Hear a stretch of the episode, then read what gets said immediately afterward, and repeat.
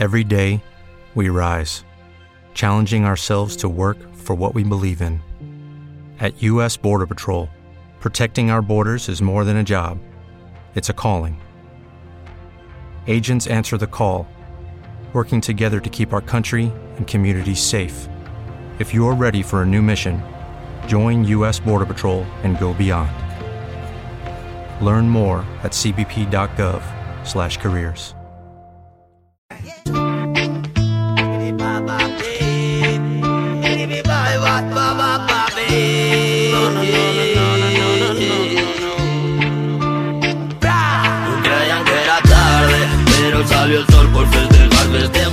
Corren buenos tiempos para la cultura hip hop, una etapa en la que la música se expande a mayor velocidad, los sonidos se perfeccionan y la puerta a la combinación de estilos nutre de repertorio este movimiento.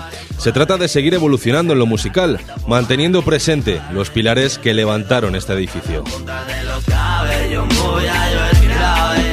Buscar un sonido propio se convierte, por tanto, en la meta de todo artista. Soltar tu música, la que tú quieres escuchar, y esperar que el público sepa apreciarla. Ese objetivo lo ha rebasado con creces nuestro invitado de hoy, que ha sabido establecer el equilibrio perfecto entre diversas fuentes musicales. Entre las grandes frases que encontramos en su trayectoria, nos quedamos con esta, que las gotas no hagan de esta huella barro, y desde luego que nadie podrá negarle el esfuerzo que ha ido demostrando para proseguir su camino. Es un verdadero placer poder contar hoy con Nicone. Muy buenas tardes y bienvenido a este quinto elemento. Hola, muy buenas tardes.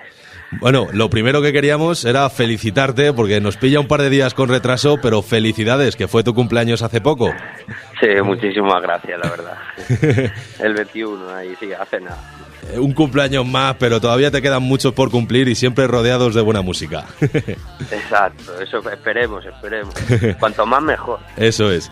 Bueno, me estaba preguntando mientras preparábamos esta breve introducción si tú estarías de acuerdo en que uno de los objetivos de los artistas en la actualidad es encontrar ese sonido propio, esa personalificación de la música, podríamos decir. La verdad que siempre hay que tener un poco de personalidad, ¿no? Y que cada uno siempre tenga su esencia en lo que hace y la verdad que sí, es, vamos, para en mi caso sí, yo creo que es uno de los objetivos o cosas que hay que, vamos, por lo menos que yo me he propuesto, intentar hacer algo diferente. Y, desde luego lo has conseguido, porque ¿quién no conoce Biribi ¿Qué representa para ti ese Biribi Pues eh, eso exactamente, yo, yo mismo, en plan, no, tampoco no, no, quería tampoco como etiquetarme ni con ni con, al fin y al cabo lo que hago es algo más grande, no quiero vivir es algo y para mí pues eso, vivir somos nosotros, nuestros colegas, donde empezó todo, pues ir por tu cuenta, echarle un par y ya. es Nikone y todo lo que rodea a su figura. Eso, exacto, sí. Eso aparte de un estilo, mi marca de ropa también, yo que sé, que engloba unas cosillas. Pero vamos, que al fin y al cabo es eso, al fin y al cabo pues yo y y mi entorno. Y... Bueno, este Biribibae que se ha materializado en tu primer disco, en Oniricone, primer disco que no primer trabajo, que luego hablaremos de los anteriores proyectos. Y bueno, un trabajo que veía la luz hace apenas dos meses, más o menos, que cuenta con 15 tracks y del que nos llama la atención muchas cosas. La primera de ellas es el título, Oniricone, que si no me equivoco viene de onírico. No sé si... ¿Y por qué Oniricone para tu primer disco? Pues e, eso exactamente, porque para mí ha sido como un vamos, un sueño, ¿no? El hecho de haber podido, pues eso, empezamos donde empezamos, en el instituto, haciendo de chavales y, habiendo, vamos, sacando el primer disco con Sony y eso, pues para mí era, pues yo, es lo que quería reflejar, ¿no? Un poco de, pues esto parece un sueño, entonces, de lo onírico, oniricone, pues, pues eso. el sueño de Nicone. Sí, uno de, uno de ellos, ¿no? Un objetivo, pues al fin y al cabo, ya más que un sueño, simplemente valorarlo y mirar para atrás, ver dónde, desde dónde se ha empezado y tal, y, ver que, joder, pues, yo qué sé, parece que ya se va haciendo cosillas. Bueno, entre tanta polémica, entre trap, entre rap, que siempre hay una competencia, hay como una polémica por ahí encubierta, tú has conseguido poner todo en una balanza, juntarlo con tintes de reggae, con tintes de pop, meterlo todo en una coctelera y crear tu sonido. Con tanta combinación de estilos, eh, ¿de qué fuentes musicales bebe Nicone para inspirarse? Pues en general de, de, muchas, en plan, yo, a ver, me gusta muchísimo la poesía, también. Es que te, puedo decir, te podría decir un montón de artistas, pero también mucha gente de, de mi entorno, muchos colegas que en realidad hemos aprendido muchos unos de otros. Y ya te digo que he escuchado de todo, desde Topa Melendi, Michael Jackson, en plan, Benekin, Bruce Sprinting, yo qué sé, Amy Whitehouse, eh, luego SFDK, a ver, no tiene SFDK, que ICO, en plan, eh, pues eso, de todo. Entonces yo siempre me he quedado con lo mejor de, me he querido, he querido aprender de lo mejor de cada uno, siempre un poquillo, intentar aportar algo aportar un poco. Bueno, pues vamos a seguir indagando en este disco, en tu música, en la música de Nicone, pero si me permites vamos a escuchar un pequeño tramo de otro de los temas de este disco, Blanco y Negro. porque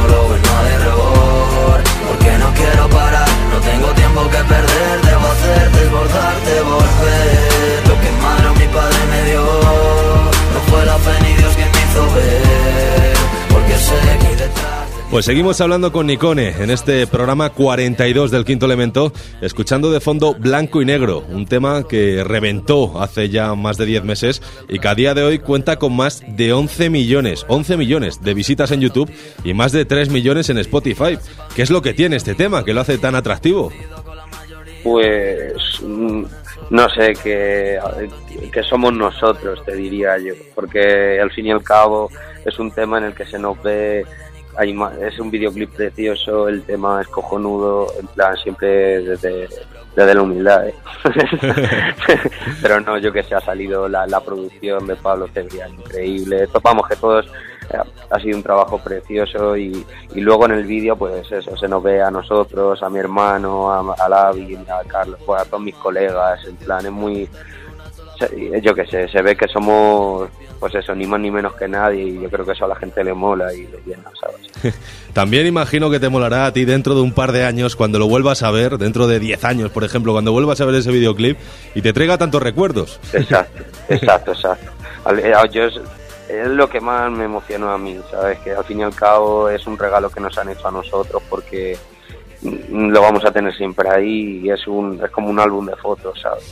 bueno, e, este tema también se encuentra en Oniriricone, en el track 10 del disco, y también nos ha sorprendido la ausencia de colaboraciones vocales en este trabajo, ya que en la parte instrumental hay más repertorio, pero frente al micro solo está Nicone. ¿Por qué decidiste que este trabajo no contara con colaboraciones? Pues la verdad que, pues, que quería seguir manteniendo un poco, a pesar de, de que el trabajo estuviera hecho bajo el sello de Sony y todo eso, yo quería seguir manteniendo un poco la misma línea que había hecho anteriormente. Y como tampoco he sido de hacer muchas colaboraciones y tal, pues tampoco me iba a salir de, vamos, de la línea. Entonces, ya te digo, es más que nada por seguir manteniendo un poco la misma línea que estaba haciendo hasta ahora. De todos modos, ya habrá colaboraciones dentro de poco y tal. Ya habrá tiempo para esas colaboraciones, ¿no? Sí, sí, muchas, ya tengo ganas. Bueno, la gira del disco se encuentra en movimiento y apenas con, con un mes en las calles te subías ya por primera vez al escenario de uno de los grandes eventos del año, el Viña Rock. Quería preguntarte qué tal acogida está teniendo el trabajo en los directos, que llevas ya algún sold out, y, y qué tal la experiencia de tocar ante la multitud que supone Viña Rock. Pues la verdad que, pues yo que sé, qué te voy a decir, increíble, ¿no? Porque la verdad que el, Viña Rock es un público, todos sabemos más el típico del público que es, ¿no? Entonces, era, pues yo te estaba un poco, pues yo que sé, con la duda, a ver cómo pueden reaccionar y tal, pero para nada, en plan increíble, la aceptación muy buena, estaba diluviando, había gente en plan increíble, la verdad. Y luego estuvimos en San Isidro también en las fiestas y había alrededor de 8.000 personas, o sí, una puta locura. bueno, empezando por todo lo alto esta gira, con el Viñarroque y San Isidro, difícil de superar estas cosas. la verdad que pues más para el recuerdo, la verdad. Mucho, Bueno, compartiste allí, bueno, imagino que en muchas otras salas, compartiste escenario con grandes de nuestra cultura, tanto clásicos como jóvenes, que se han hecho un hueco en la escena. Y aprovecho para preguntarte, ¿qué te parece el panorama del rap nacional que, se vive actualmente? Porque desde fuera parece que hay un poco de, competencia entre los que llevan más tiempo y los que surgen ahora. Mm, eso yo supongo que ya depende de cada artista, ¿no? De cómo él lo vea. Yo sé que soy más como los chinos en la tienda de alimentación, no existe la competitividad, en plan, es todo bueno para el mismo.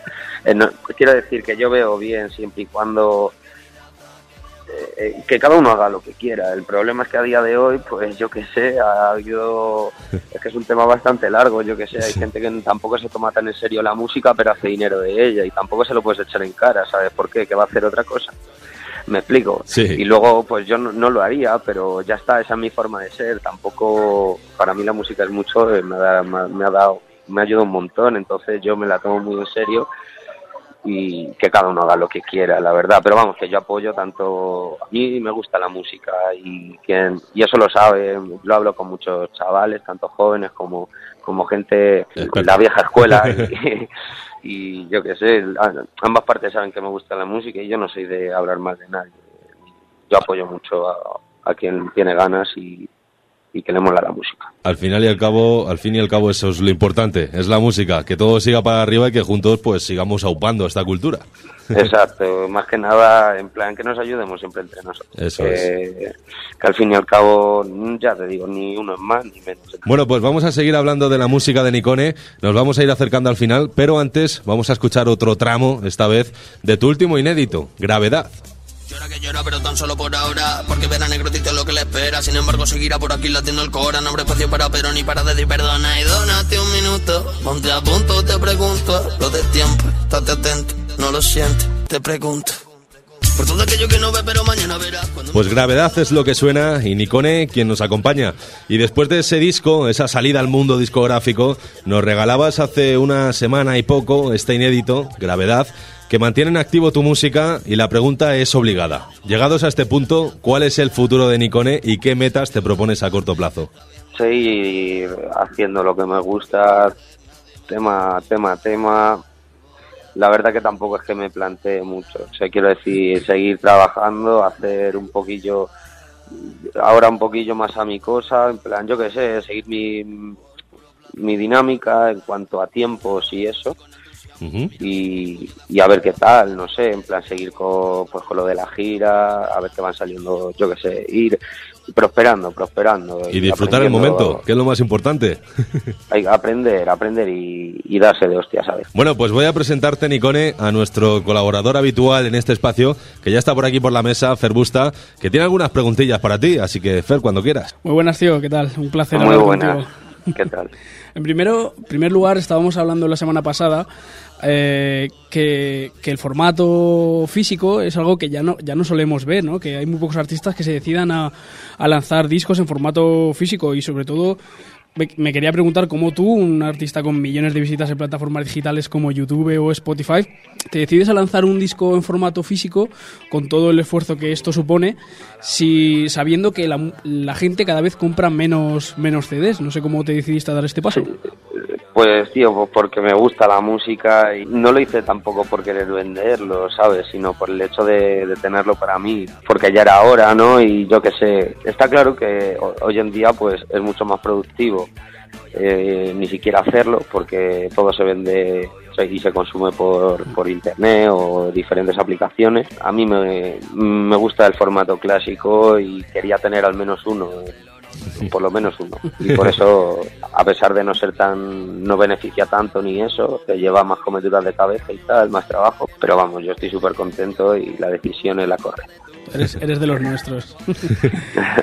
y, entonces no crees que este, que estos CDs, que el formato físico esté en las últimas, que, que en un futuro pueda llegar a desaparecer? Eh, no, eso no lo creo. Quiero decir, sí lo creo, que creo, creo que a ver, eh, siempre quedará pues a la gente que nos guste, ¿no? Y tal, pero eh, está claro que no va a ser como hace 10 años que la gente que veías a los nigerianos colegas del barrio vendiendo CDs, eso ya no En plan, me explico, incluso que ya el formato CD murió, ¿sabes? Ya, pero ya está, pues, simplemente porque hay que mirar también por el público que lo consume y también es cierto que es mucho más caro, es, está mucho más a mano tenerlo por internet, pero bueno, y da igual, y no hay tanta gente que le mole la música como para poder comprar un CD o querer comprarlo, aunque luego lo pueda escuchar. No sé, yo creo que sí, que dentro de un tiempo pues aparecerá otro formato o otra cosa, no sé, pero lo que es el CD pues desaparecerá como, a ver, como lo hemos visto. Estarán, pues, también habrá como hay vinilos ahora, pero bueno. Habrá románticos que todavía se los queden y los pidan.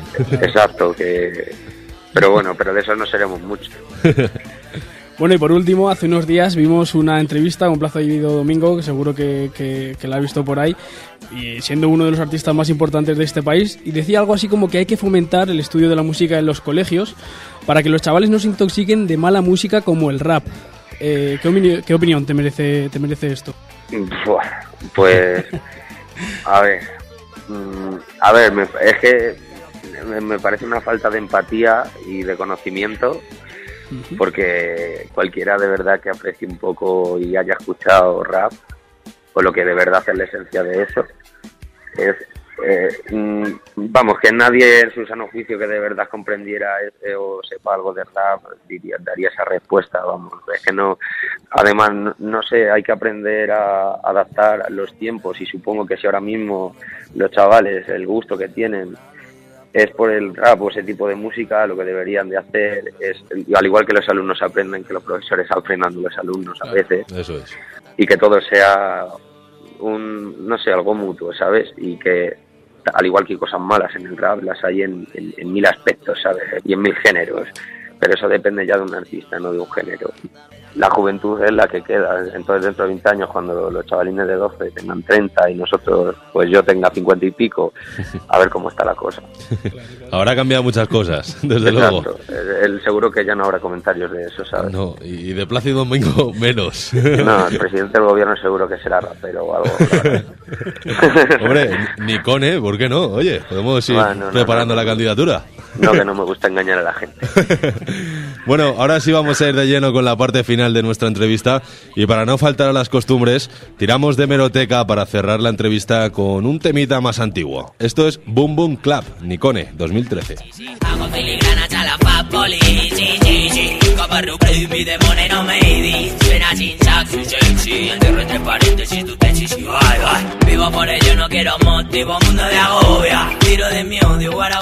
Bombón Club, que pertenece a tu primera maqueta, a Paqué, del año 2013, que lleva ya cuatro años a sus espaldas. Una etapa distinta a la que ahora te rodea, imagino.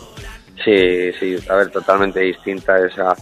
Eh, eh, fue una etapa en la que estaba en el hospital y eso, que cuando tuve cáncer y y grabé unos temitas en el hospital y también los escribí.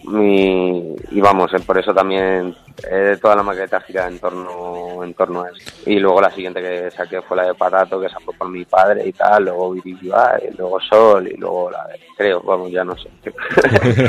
ha habido una evolución continua en tus trabajos. Me tengo muchos temas, muchos, muchos temas. Entonces, yo qué sé, y muchos que están ahí tirados y que no los subo, tal, porque soy un dejado. bueno, y, ya para cerrar, ¿qué recuerdas de tus inicios en la música? ¿Cómo te picó el gusanillo de, hacer música? Pues cuando no me tomaban en serio.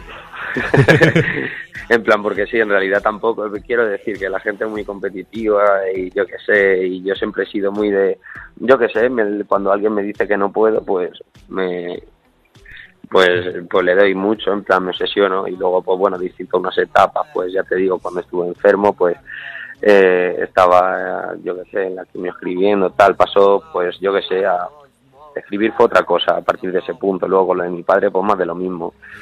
Y entonces el sentido de escribir, pues al principio, pues eso, muy chavaleo, tal, no sé qué, pero luego de cuando de, verdad que he estado mal, es lo que más me ha, me ha ayudado. El recuerdo del mayor cambio a la hora de escribir fue ese pues los grandes opciones y, enfocar toda la pena en eso y ya. Bueno, pero has sabido sacar eh, cosas buenas de todas esas etapas, este disco, Niricone, que estamos hablando de él, un disco que pueden hacerse además con él a través de FNAC, para los románticos que le gustan los CDs, FNAC, el corte inglés, para los que no, iTunes, plataformas digitales, lo tienes por todos lados. bueno, y ya para despedirnos, pues nada, darte mucha suerte y esperemos verte pronto por las tarimas. Y aquí tienes tu casa para lo que necesiten, Nicone. Pues muchísimas gracias, de verdad. Es un placer, ¿eh? Un placer nuestro el poder haberte tenido con nosotros en este programa. Muchísimas gracias, de verdad. Buen día, adiós. Chao. Alinear el planeta galaxia Base de afiches no contestan tantas de ansia Válgame qué paciencia